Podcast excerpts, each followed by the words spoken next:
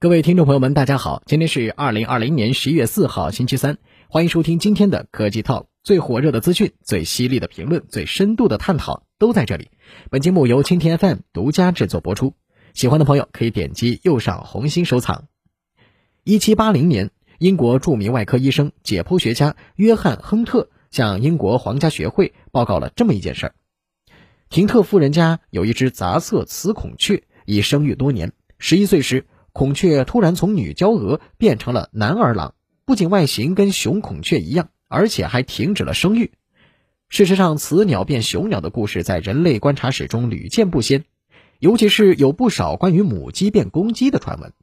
母鸡可能变成公鸡，公鸡似乎也会变母鸡。中世纪的人们相信，公鸡产下的蛋会孵出鸡身蛇尾怪。一四七四年，在巴塞尔，一只公鸡就因为能下蛋而当作恶魔烧死。据说刽子手剖开公鸡的肚子，还找到了三枚鸡蛋。事到如今，我们知道了鸟类的性别转换也叫性转，这个一度让人视为邪恶的现象，其实再自然不过。鸟类学家威廉亚雷尔首先阐释了雌鸟转变为雄鸟的原因。他发现，正是卵巢病变导致雌鸟表现出雄性特征。并且，当通过手术移植雌鸟病变的卵巢后，它长出了雄雉鸡特有的距。之后的研究进一步解释了其中的机理：当雌性素不足时，鸟类自然呈现的外观就是雄性的样子。对雄鸟来说是如此，对雌鸟也一样。所以上文提到的那只雌鸟卵巢发生病变，被移除卵巢后，它体内的雌激素减少，就会展现出雄性的样子。追根究底来说，鸟类的双侧性腺中，右侧性腺具有发育成睾丸的潜质。一旦没有足够的雌激素来抑制，就如同封印解除，一只华丽丽的男装大佬就此诞生。所以，廷特夫人的雌孔雀应该估计就是不幸害上了卵巢病变，导致雌激素不足，最后变成了一只雄孔雀。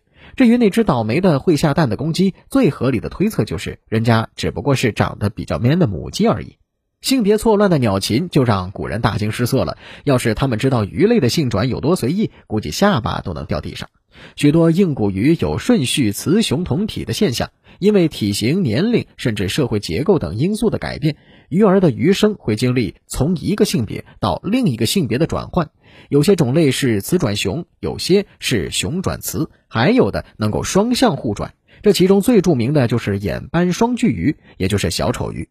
小丑鱼们通常会组成一个等级森严的群体，而且严格遵循一夫一妻制。这群鱼儿的首领是一条雌性小丑鱼，体型最大；二当家是体型其次的一条雄鱼。大姐头和二当家情色和鸣，能够交配产卵。至于团体中的其他成员，则都是不参与繁殖的雄性。不过，小丑鱼天生雌雄同体，体内有两性性腺。当大姐头撒手西去后，激素会刺激二当家雄鱼个头变大，同时性转成为新的大姐头。剩下雄鱼按照体型排队，最大的一条会晋升为新首领的配偶。所以在《海底总动员》中，当小丑鱼尼莫再次见到鱼爸爸马林时，有可能爸爸已经变成了妈妈，而且还有了男朋友。还有些情况下，动物会保持又男又女的状态。沃尔巴克氏体是一种传女不传男的细菌，一旦被这种细菌感染的雌性生了儿子，传播就进入了死胡同。为了保障自我的生存，沃尔巴克氏体的解决方法简单又粗暴，把寄主的儿子通通变成女儿。比如生活在日本南部的北黄粉蝶，感染了沃尔巴克氏体的雌性黄粉蝶生下的儿子们，除了染色体依然保留着雄性状态，其他外观行为都发生了雌化。研究者发现了一个有趣的现象：用杀菌剂盐酸四环素处理幼虫，能够降低北黄粉蝶雌化程度。幼虫接触杀菌剂的时间越长，娘化程度也就越低，保留的雄性特征就越多。一些经过杀菌剂处理的北黄粉蝶，最后处于一种两性状态，也就是雌雄嵌合体，并且以雌性的状态来繁殖后代。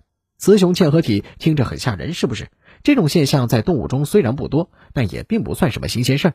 自然界中的性别呈现既丰富多彩，又具有流动性，正是生物多样性的一种典范。